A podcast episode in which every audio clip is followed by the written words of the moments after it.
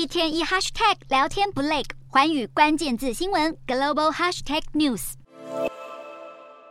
北韩官媒十日发布一则报道，竞争表示自己有两个愿望，第一是希望看到北韩人民幸福的生活，另一个愿望则是好好睡觉。金正恩的发言不但凸显了他的爱民形象，却也让外界质疑他想好好睡觉的简单愿望是不是身体状况异常的征兆。事实上，近年来各国媒体都曾报道金正恩身体出状况的消息。南韩国家情报院就曾透露，金正恩罹患了失眠症，且体重暴增可能会引发更多健康问题。另外，英国《每日电讯报》近期报道，今年三十九岁的金正恩正面临着中年危机。南韩统一研究院前院长向《每日电讯报》透露，金正恩经常在喝酒后痛哭，显示出他内心孤独，又因为肩负国家大任，饱受身心煎熬。报道也预测，金正恩在正式迈入四十岁后，将会面临更多挑战。